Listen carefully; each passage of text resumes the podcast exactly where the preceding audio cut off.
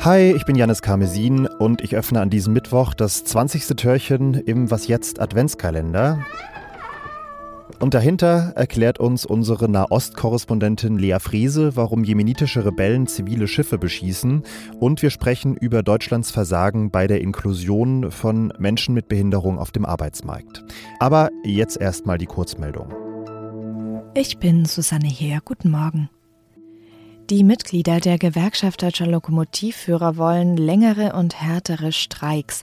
In einer Urabstimmung haben sich zwischen 93 und 98 Prozent der teilnehmenden Gewerkschaftsmitglieder dafür ausgesprochen. Das teilte GDL-Chef Klaus Wieselski mit. Dem Tarifkonflikt bei der Deutschen Bahn und weiteren Eisenbahnunternehmen steht damit die nächste Eskalationsstufe bevor. Wieselski kann nun jederzeit damit drohen, unbefristet zu streiken. Die Gewerkschaft hat allerdings versprochen, frühestens am 8. Januar wieder in den Ausstand zu treten. Ex-US-Präsident Donald Trump muss von den Vorwahlen fürs Weiße Haus in Colorado ausgeschlossen werden. Das hat das oberste Gericht in dem US-Bundesstaat geurteilt. Es ist eine spektakuläre Entscheidung, die Trump ziemlich wahrscheinlich anfechten dürfte. Außerdem könnte es sein, dass die Frage erst vom Supreme Court geklärt werden muss. Trump will noch einmal für die Republikaner ins Weiße Haus einziehen. Seine Gegner argumentieren mit einem Verfassungszusatz, der beinhaltet, dass Personen von Wahlen ausgeschlossen sind, die einen Aufstand gegen die Verfassung angezettelt haben. Sie beziehen sich damit auf die Rolle von Trump beim Sturm auf das Kapitol in Washington am 6. Januar 2021. Redaktionsschluss für diesen Podcast ist 5 Uhr.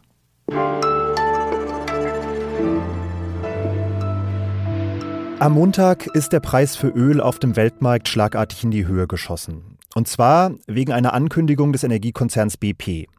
Der hatte mitgeteilt, dass er vorerst keine Frachtschiffe mehr durch das Rote Meer und den Suezkanal schicken werde und die stattdessen einen riesigen Umweg nehmen müssen über das Kap der guten Hoffnung, also quasi einmal komplett rum um den afrikanischen Kontinent. BP fürchtet nämlich um die Sicherheit seiner Flotte im Roten Meer, genau wie viele weitere große Unternehmen und Reedereien, die denselben Schritt angekündigt haben. Denn immer wieder sind Frachtschiffe in den vergangenen Wochen mit Drohnen und Raketen angegriffen worden, und zwar aus dem Jemen von den sogenannten Houthi-Rebellen. Zu den Hintergründen und den möglichen Folgen dieser Angriffe spreche ich jetzt mit Lea Frese, das ist unsere Korrespondentin in der Region. Hallo Lea. Hallo Janis.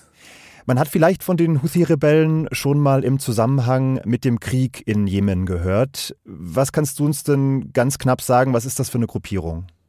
Ja, die Houthis sind eine Rebellengruppe, kommen eigentlich aus einer ziemlich abgelegenen Bergregion im Norden des Jemen. Aber 2014, nach einigen politischen Unruhen, hat diese Truppe es geschafft, ganz überraschend die Hauptstadt Sanaa einzunehmen. Und das war das, womit der Krieg im Jemen erst richtig begann. Denn nach dieser Aktion hat das Nachbarland Saudi-Arabien äh, eingegriffen. Das liegt genau an deren Grenze und die hatten, die hatten Sorge, dass diese Rebellen jetzt auf einmal das ganze Land übernehmen.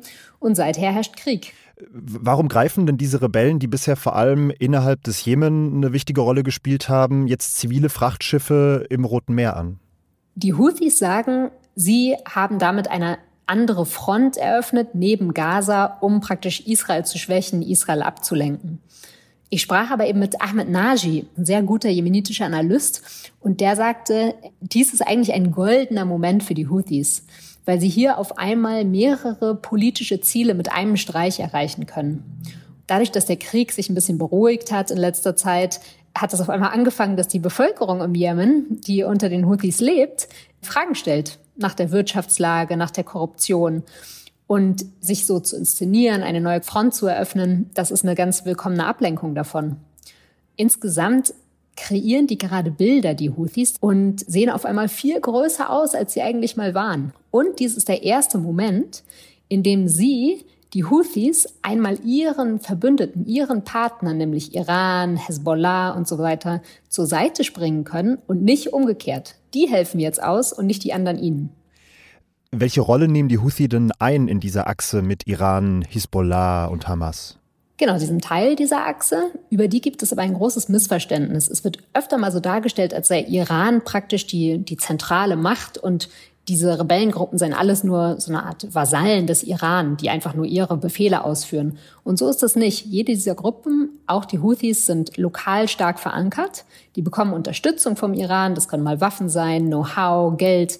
Aber von Zeit zu Zeit unterstützen eben auch diese Milizen den Iran. Auch mal mit Geld, mal mit Kämpfern oder eben ihre anderen Verbündeten.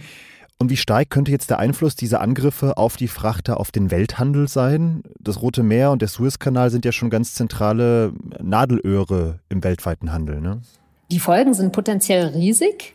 Und genau deswegen haben die USA am Dienstag dann auch bekannt gegeben, dass sie eine Marinemission entsenden werden. Die soll erstmal Schiffe äh, schützen, die auf dem Weg sind. Eine Lösung aber für dieses Problem wird es auf keinen Fall sein. Das kann es nur politisch geben in Verhandlungen mit den Houthis. Und die laufen auch schon. Und ich denke, ja, die Houthis werden versuchen, den Preis für sich möglichst hochzutreiben. Das sagt Lea Frese, Korrespondentin für die Zeit in Beirut. Vielen Dank dir. Vielen Dank.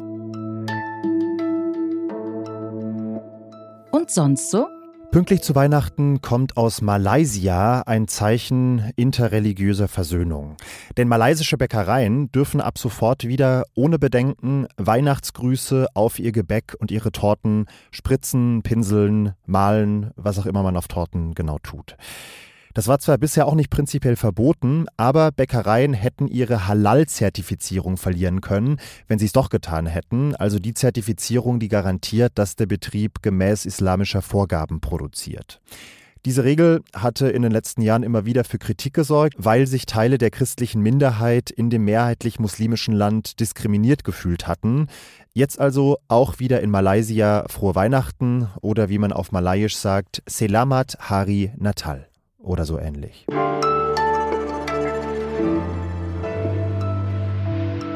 Artikel 27 der UN-Behindertenrechtskonvention ist eigentlich ziemlich eindeutig formuliert. Menschen mit Behinderungen sollen die Möglichkeit haben, ihren Lebensunterhalt durch die eigene Arbeit zu verdienen, und zwar auf einem möglichst offenen Arbeitsmarkt.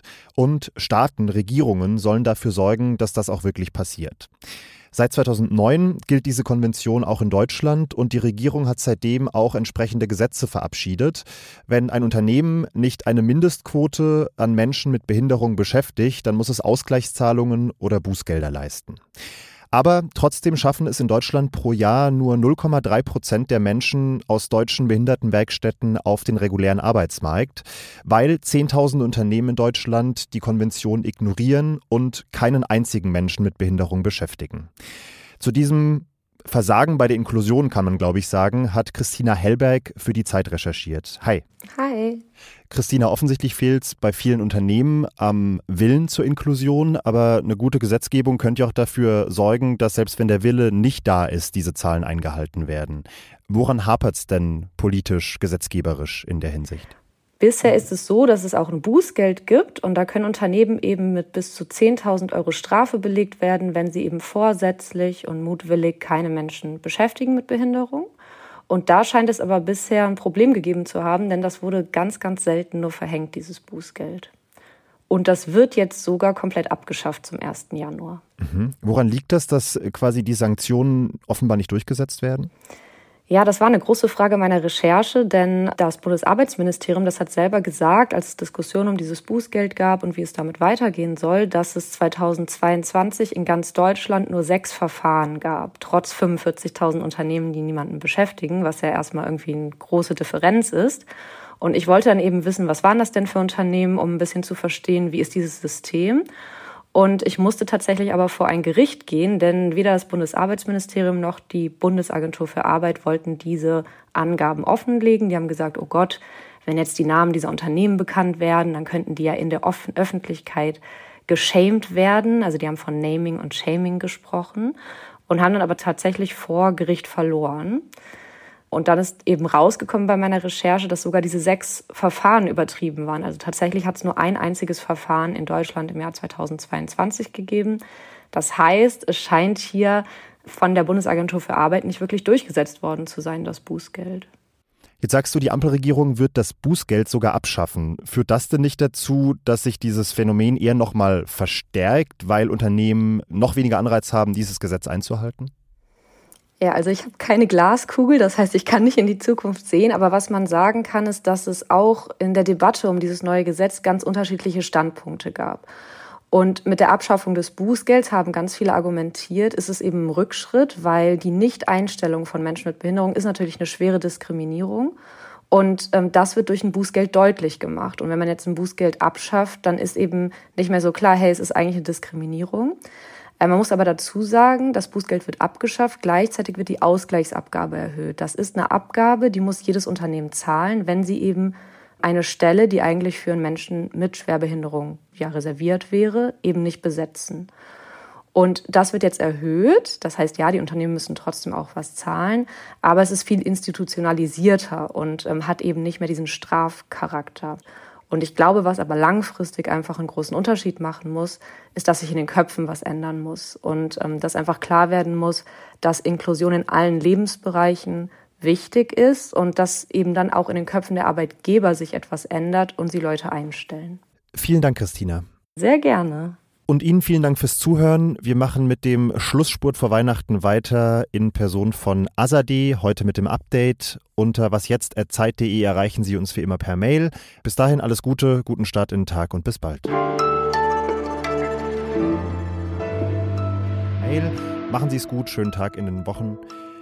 Alles Gute, guten Tag. Bis dahin alles Gute, guten Start in den Tag und bis bald.